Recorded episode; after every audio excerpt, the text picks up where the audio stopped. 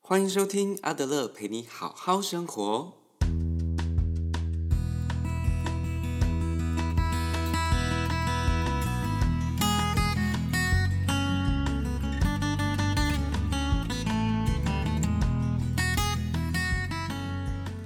Hello，各位听众朋友，大家好，好久不见啦！欢迎您再次收听我们的节目。那在节目的一开始，有两件事情想先跟大家说声抱歉。首先呢，是一直有接收到呃中视的听众朋友啊，很认真、很认真的跟我抱怨说，呃，我更新的速度实在是太慢了，这样。呃，但前一阵子就真的很忙，工作上面很多很多的事情，这样。那我自己又想要传递比较完整而且清楚的资讯给大家，所以就请大家多多包涵啦，我会努力努力的。好，那再来呢是关于上一集的部分，有蛮多人呢就跟我抱怨说，我在跟老师谈话的时候啊，那个收音实在是太差了，他们他们都没有办法听下去这样。那呃那一次的录音啊，其实真的是蛮仓促的，而且我又是第一次录，其实超没有经验的，所以呢，很多很多关于录音的细节，我其实是没有顾到，也不知道，以至于效果真的不太好。那我自己听，我也觉得其实真的不是很 OK。可是老师实在是太忙了，我也不好意思请老师再重讲一次，所以就请大家多多担待，将就将就。好那我保证，我保证，我会再努力的继续纠缠老师，这样，然后再请老师来到我们节目来，呃，跟大家讨论更多关于阿德勒的他的体会跟收获。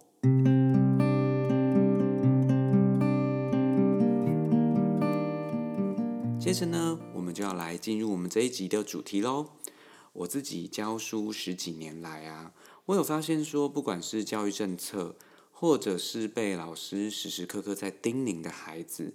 大多数都是课业表现比较差，或者是有行为问题，然后呃人际互动有状况，以及可能是先天比较弱势的孩子等等。那我们几乎都把所有的关注啊，呃都放在这些孩子身上了。那如果今天这个孩子他是课业表现比较优秀的，然后又没有一些特别明显外显的行为问题，很容易啊就会被老师呃去归类到他是好孩子或者是没有问题的孩子的这些类别。不过我相信大家最近应该有关注到我们社会上发生的一些事件。那这些事件似乎让我们重新去思考，说，诶，是不是这些课业表现优异的孩子，其实在他们的心里面呢、或者是在他们的生命里，也潜藏了一些不为人知的困扰或者是痛苦。但是这些困扰、痛苦却被他们的优异的课业表现所掩盖了。好，所以呢，因此，我们今天呢就特别邀请到一位我心目当中的资优生。那他一路的学习的经验啊，就是这样的顺遂。哦，然后高中啦、大学啊，念的都是我们台湾顶尖的学校。然后我们就请他来实际上的来现身说法，透过他，让我们能够多了解这些资优生，呃，他们心里面到底在想什么。那这位来宾呢，就是我在国北教大的学长，好，林伯聪，资商心理师。各位听众朋友，大家好，我是博聪。对，那博聪呢，他自己为什么会找他？就我除了刚刚跟大家讲的，他自己就是成绩很好的孩子这样，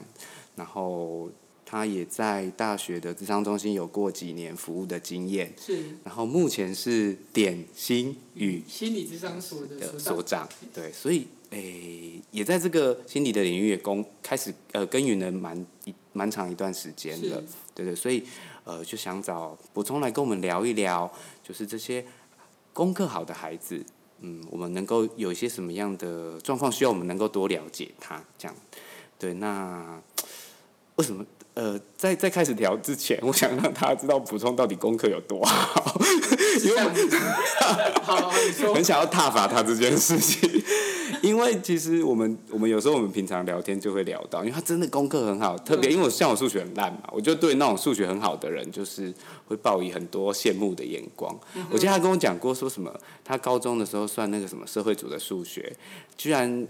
说社会组的数学，他不太需要拿笔算，就是眼睛瞄过去题目就知道答案。嗯，差不多。对，然后什么自然组，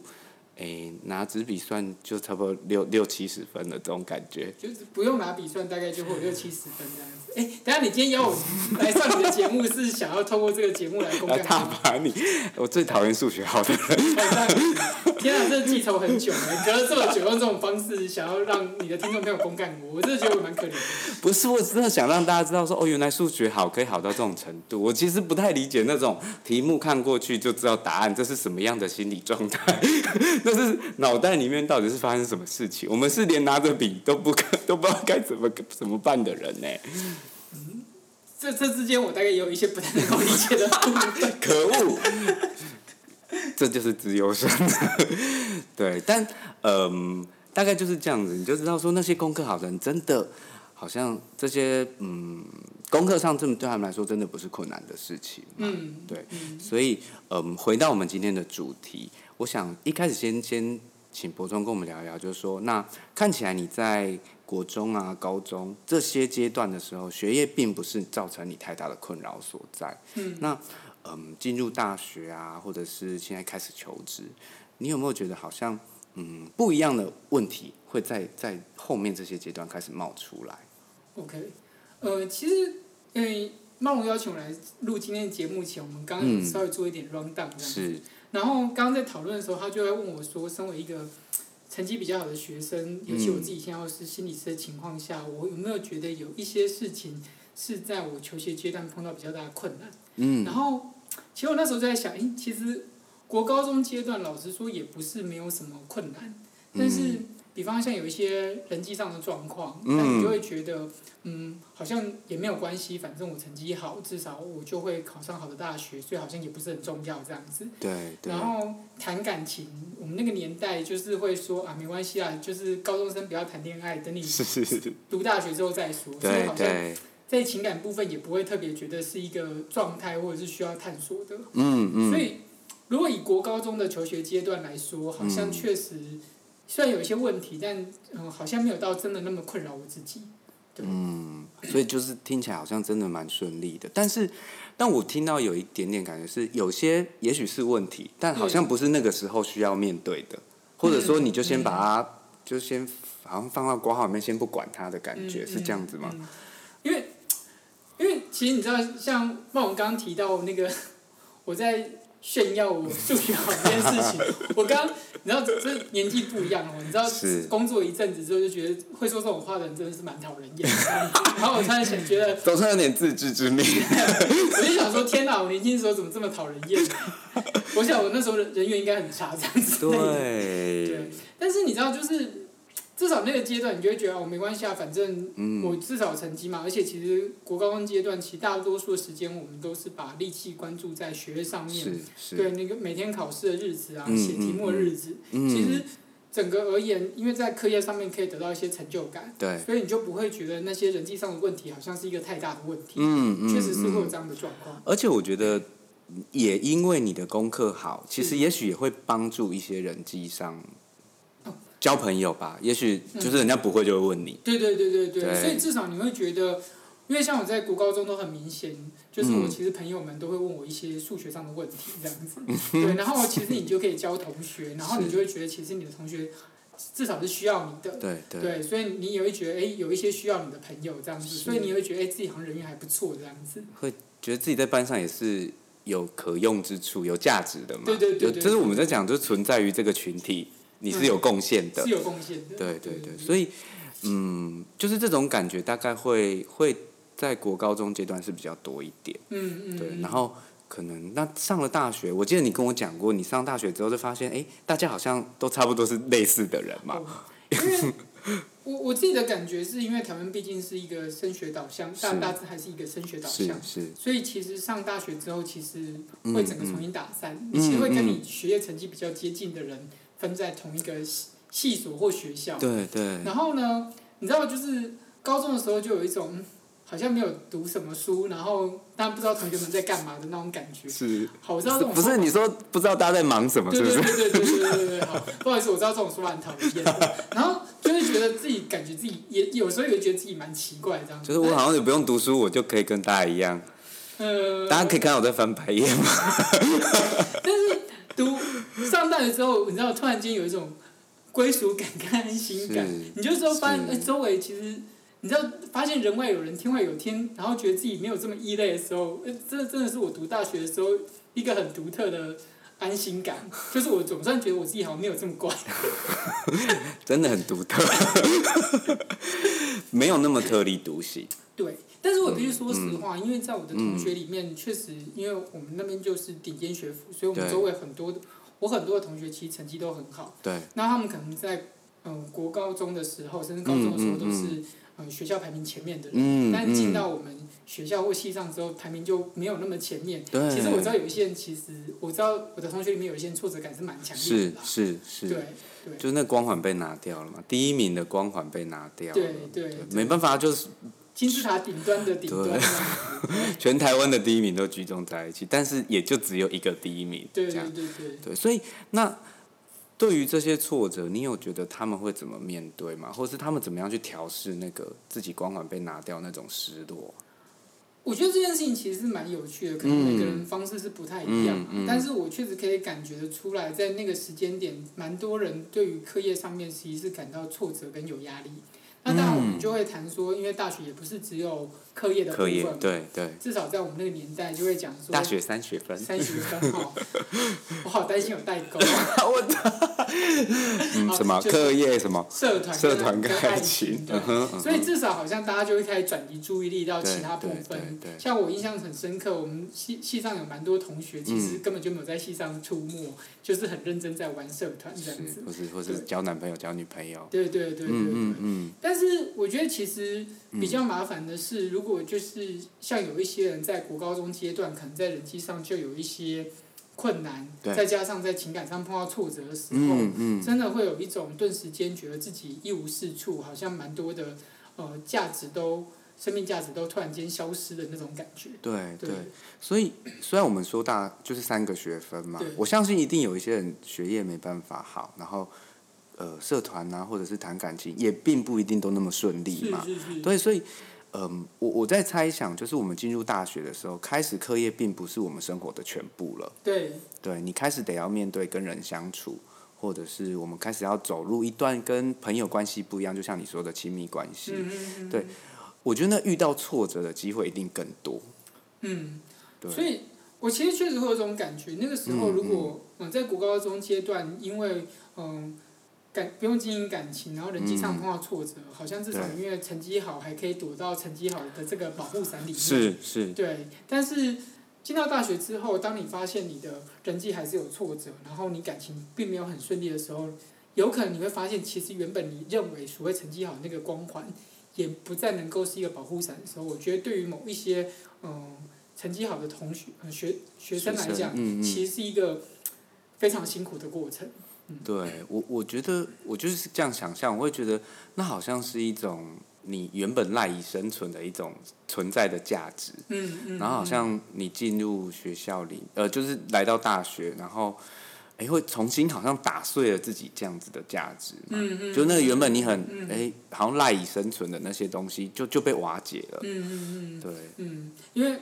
我觉得确实会有这种感觉，因为一直以来你就会觉得，哎、只要把书读好，好像嗯，再来就会一切都顺利。对尤对，其我觉得在台湾这个文凭主义或者升学导向的一个环境里面，文其实化常常会给嗯嗯嗯孩子这种感觉，甚至其在国高中阶段，如果一个孩子的人际状况不好，但因为他成绩好。嗯，至少老师们可能都会觉得哦，这样不是他的问题，可能是没他朋关友的系问题啦，，对对没对，关系一定是别人的问问题。是他的问题。对 对对，那这些都其实会加深，我觉得某种部分都加深了大家对于嗯所谓成绩好的这个所谓的光环效应这样子。对对，嗯可是当你真的会发现，哎、其实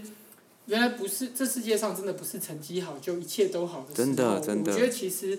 我觉得那真的是就像茂荣刚刚提到的，我觉得有时候是一种呃价值的呃关关于生命的某些价值的一种粉碎这样子，这样粉碎好可怕哦。嗯但确实是这崩样， 溃好吧？对，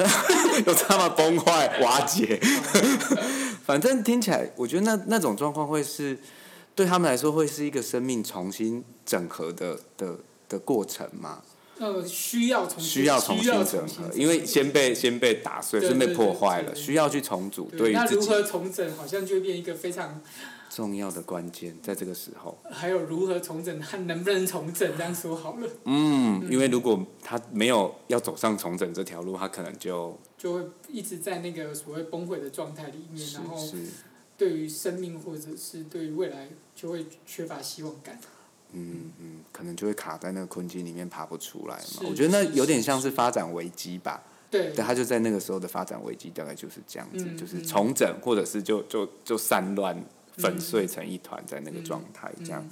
嗯对啊，所以嗯，我会哎、你这么讲，我就觉得说，那在求学的时候，那些功课不好的孩子，好像也没有这么不好哈。 我是在自我安慰。你也不算功课不好，认真说起。好，啦，也是啦，对对对，就是我对我会觉得，哎、那功课不好的孩子，他是不是比这些功课好的孩子先提早面对了一些什么事情啊？嗯，我觉得其实我会想的是，以我嗯目前、大家其实我们比较想说的是，让这个社会其实是可以有更多多元价值的包容，而不是只有嗯嗯以升学导向做是唯一的标的。是那这是我们，我觉得这这至少是我自己相信的一个重要的价价值对，嗯就是不是我们一定要活成什么样子，我嗯们在这个嗯社会的生存才是安全的。而对，是能不能让这个社会对于所有不同样态的人都可以是相对安全的一个状态。嗯，那嗯我觉得对于蛮多其实我我的在我的经验里面，蛮多课业成绩比较不好的人，嗯嗯，也许他们在从比较小的时候就开始需要去学习。呃，首先他不见得能够符合主流价值的某一些需求的时候，对他要如何安顿自己，或者是是，如何从中去找到适合自己的未来道路。嗯嗯于嗯，是他们在那个过程中，其实就会开始去经历跟练习这些事情，而且对他们可能会发现嗯这个社会有更多多元的可能性。对，嗯所以，所以也就是说，他们这些功课也许很很快就在学业上遇到挫折的孩子，他可能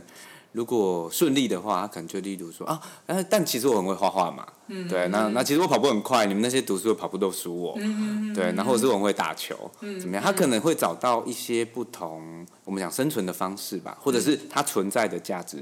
嗯除了在学业方面。嗯，对，所以他会开始比这些功课好的孩子还要早一点点就就意识到这件事，是是，对所以是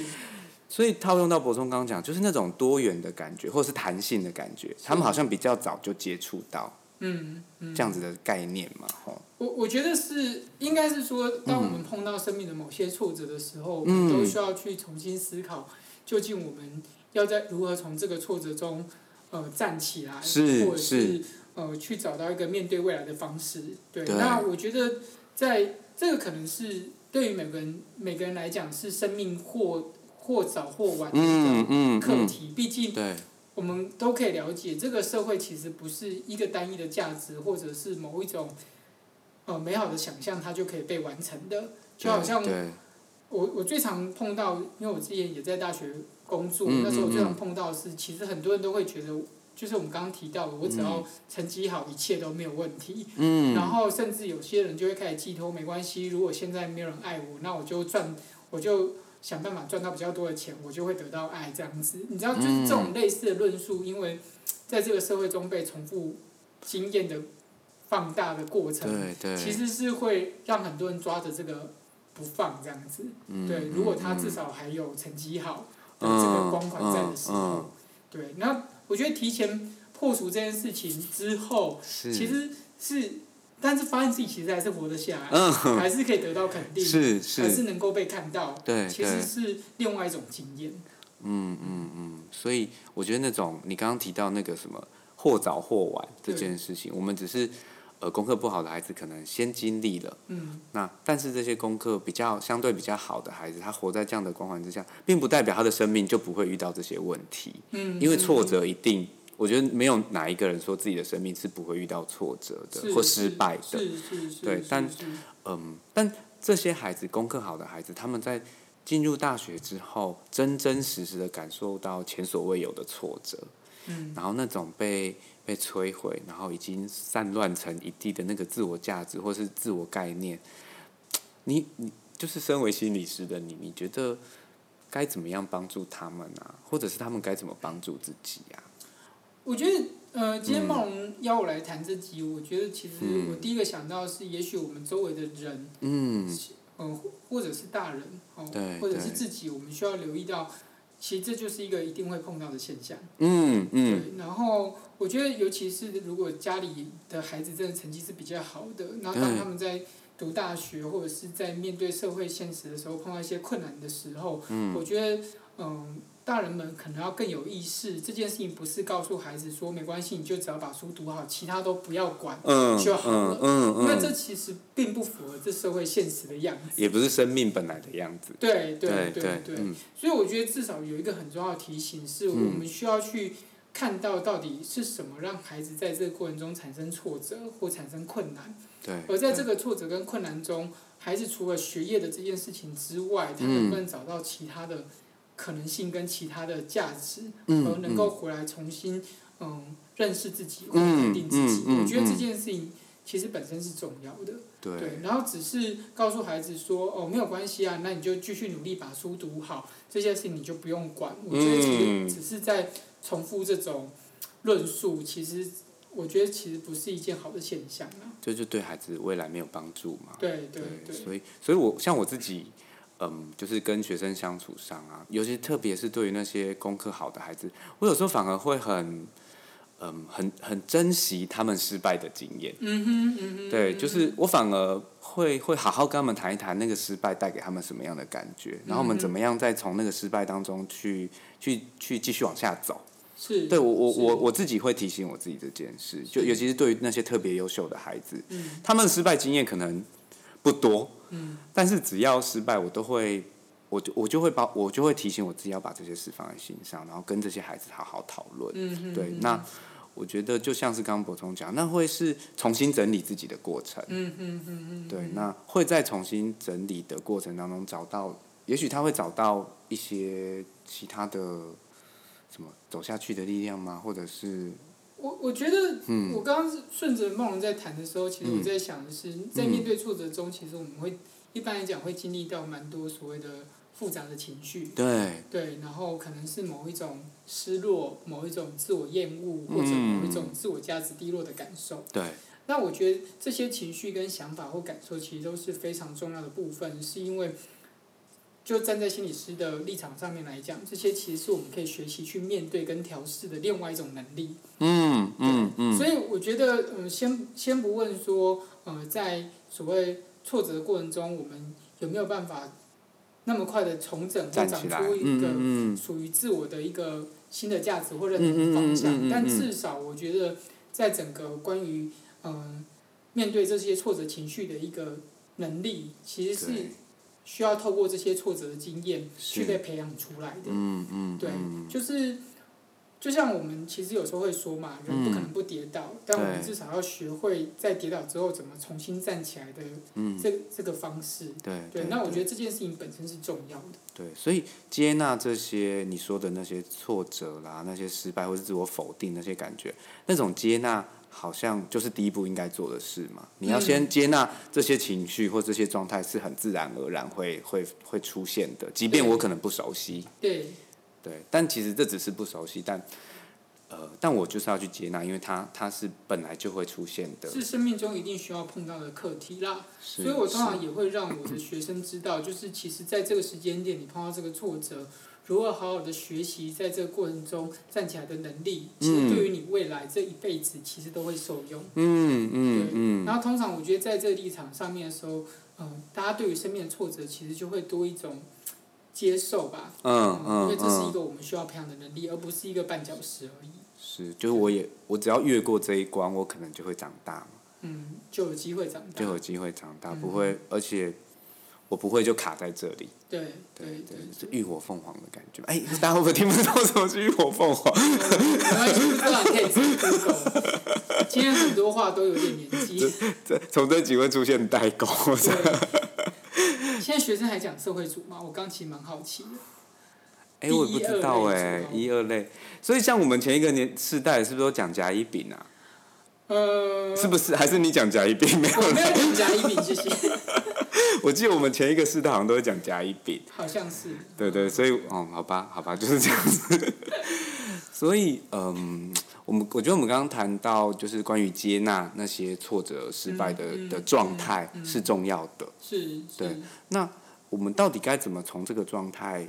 再重新站起来？这是我觉得我这是我目标嘛。嗯，那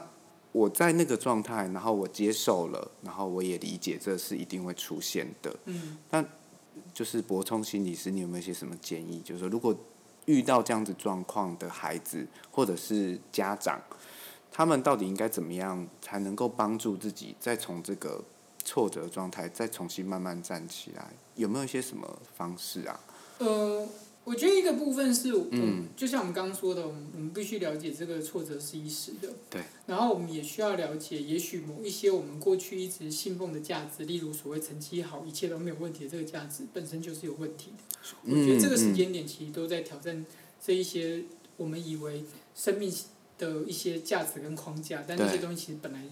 其实本来就是有问题。嗯嗯嗯，那如果在这个东西我们重新去思考，那就像我刚刚其实已经有先提到，也许我们也必须慢慢了解，原来这个生命其实有各种可能性，对，它或本身是多元的这样子。嗯嗯，然后，于是我们也可以再回到自己身上去思考，那到底对于自己而言重要的是什么？然后我们嗯嗯、嗯去找到属于自己生存的价值，那可能不只是课业。嗯那当然，很多的挫折里面会培养我们很多的能力，比方如果人际关系不好，那是不是要去嗯学习如何跟人互动跟打交道？嗯，那如果感情有一些困难，那其实，在情感关系中也有蛮多的东西是值得学习的。对，那其实这些这些不同的能力，嗯、其实也许都是我们需要培养的，对而而不是只是课业好就会自然而然拥有这种能力。我觉得这是整个嗯主流论述中有时候比较缺乏的部分，这样子是。对，是那所以其实对于不管是成绩好的学生，或者是对于家长而言，嗯都需要了解这些能力，其实本来就是一个人在生命过程中需要被培养跟需要拥有的。那如果没有，嗯嗯那我们就来看看，呃，怎么样把它，呃重新再培养出来嘛，就是把它培养出来，嗯嗯嗯而不用觉得因为自己功课不好，所以其他东西都毁了。其实也不是这样，本来就是分开的事情。嗯嗯嗯。对对对对对，嗯所以阿德勒也讲这件事，就是其实我们每个人都有属于自己优势的能力。嗯哼，对，那功课好，或者是那都只是某一个部分而嗯已。对，那也许我们在长大的过程当中，我们现在像博通说，我们现在社会主流就是只会看到比较容易看到功课好，然后。呃，我们也比较重视这件事情，嗯然后相对来说，我们好像不自觉就会把这个东西放大，嗯就觉得他好像功课好就代表所有的一切，但其实并不是。嗯，对，那我觉得就我觉得那个多元的概念很重要，就是说嗯我们能不能嗯包容，也不要说包容，就是你能不能看见，就除了功课之外，还有很多其实是同等重要的。嗯嗯，对，不能只是把目光放在学业成绩的表现上面而已。嗯嗯，对，那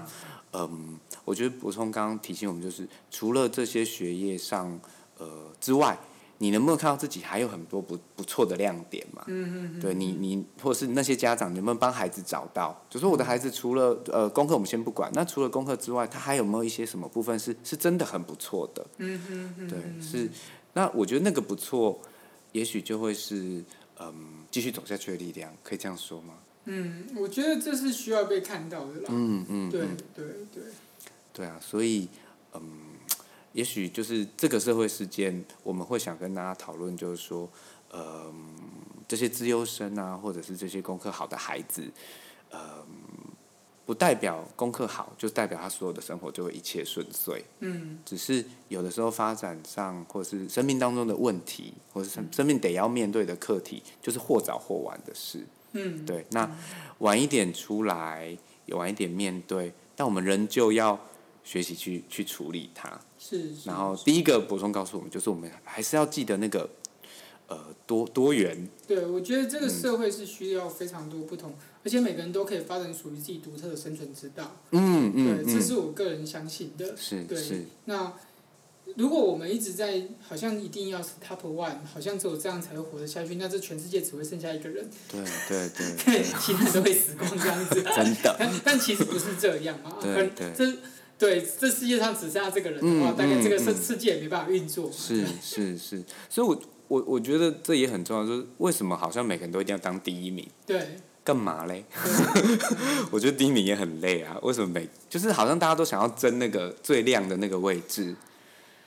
我想这就是这个社会的某一些价值导致的吧。我是一不是直有觉得点这病态 啊？我一直觉得是某一些社会价值导致的，就是对就会告诉你，如果没有做到最好，你就不要做啊，或者是其实也不是只有刻意啊，很多时候都会是这样。对嗯对，那这会让人其实蛮常会有一些比较面对生存有蛮多的焦虑这样子，对啊焦虑压力，对，然后当我们没有达到的时候，就会觉得好像好像我这我是不是就是一个废人，或者是是我没有是意义，我没有存在的价值了，嗯这样那些自我否定的声音就会跑出来，是这是样，所以嗯，我觉得破除那些第一名的迷思，或者是功课好的迷思，好像是我们现在。我觉得我们我们得要给我们这个社会一个很重要的提醒，嗯，我觉得对，因为我们其实社会走到现在，我们也在倡导各式各样的多元价值，啊嗯嗯包括嗯其实我们现在在谈性别的性别部，分，嗯嗯嗯，对，然后其我们其实也希望，其实不同的个性、不同特性、不同属性的特人，其质，实嗯，特质都可以是在这个社会上能够有自己的一席之地。对，所以，呃，一部分除了我们今天去强调，嗯、留意到所谓功课好的人，他可能会有一些问题，嗯可能会出现问题。但我觉得，是不是在教育上面，我们对于功课不好的人，也不需要给他们这么大的压力，因为有时候你知道、嗯嗯嗯要观摩学习哦，我们看是只要成绩是不好，我们就会被骂，我们就很怕我们成绩不好，你懂意思吗？ 真的我其实懂我觉得这也是相对的啊、对对对啊对，所以嗯，我觉得我们，我觉得我们很努力想要告诉大家，就是说，当然我们是拿功课好这件事情来当一个话题，是，但其实呃，我们应该要把那个视野再放放广一点，就是说，呃，不只是功课，它它各个方面，好，我们不可以只是把那个价值这么的锁定在单一，嗯，对，应该各个面向都得要去去帮助孩子，或是你自己也要相信这个价值，就是，嗯，这个世界有很多很多不同的样貌嘛，不同的特质，或是不同的就表现，它都有它应该存在的意义。对对我其实是蛮期许这个社会可以对于不同的人的样态跟状态可以更加包容啦、嗯然后这个嗯社会嗯可以变得更加友善这样子，是对，然后让我们每个人都可以活出属于自己的样子，然后在这个、嗯，在这个社会中可以有一种相对的安全的感觉，这样。好，这安全感很重要， 对就那个安全感就会让我们活得比较踏实一点吧，嗯，然后相信自己有存在的价值跟意义，这样是子是。是嗯嗯是是嗯是，，好，那我们今天真的太谢谢博中 这个很很优秀，呃，一度很优秀的的的心理师来这边跟我们分享这些事。那我觉得这些提醒对我来说，我相信对各位听众朋友来说也一样重要。然后希望大家，呃，不管是听众是你现在的身份是老师，或者是你是家长。亦或是你自己就在走在这个成长阶段的孩子来说，都一样，就是我们要把我们自己的眼光稍微扩大一些些，不要只是看重某些重要的价值，嗯对对，更更懂得去包容我们，包含自己跟社会上不同面向或是不同样貌的人，是，对，是而且要相信这件事情。 OK，嗯那我们就一起努力吧。对啊，对啊，我们都这么这样在努力的啦。是是对是对是对是，好，那我们今天的节目就会到这边喽。吼，那如果大家呃有任何的问题，都欢迎大家可以留言告诉我们。那我们就再请博通来帮我们解答。 这样他这是这是他第五个上的 podcast，好荣幸成为第五个。 不要这样考谁？我很喜欢考试的。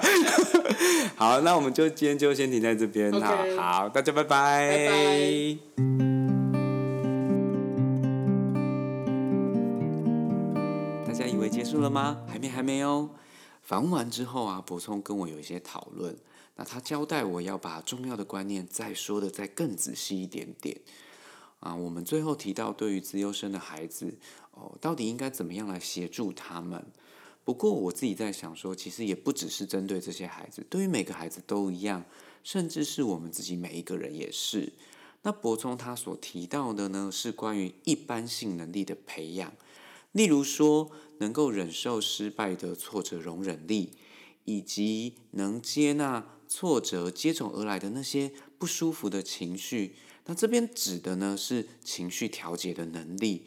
那我们每个人其实都该呃去培养，而且具备这些能力，并且相信而且重视这个世界上是有多元的价值的，而不是只有学业啦、文凭至上。然后慢慢的呢，我们要带着这一份相信，然后用阿德勒的精神去欣赏自己，然后以及每个人最独特的亮点。那我们相信，如果大家能够往这个方向去努力，我们所创造出来的社会的氛围或者是价值，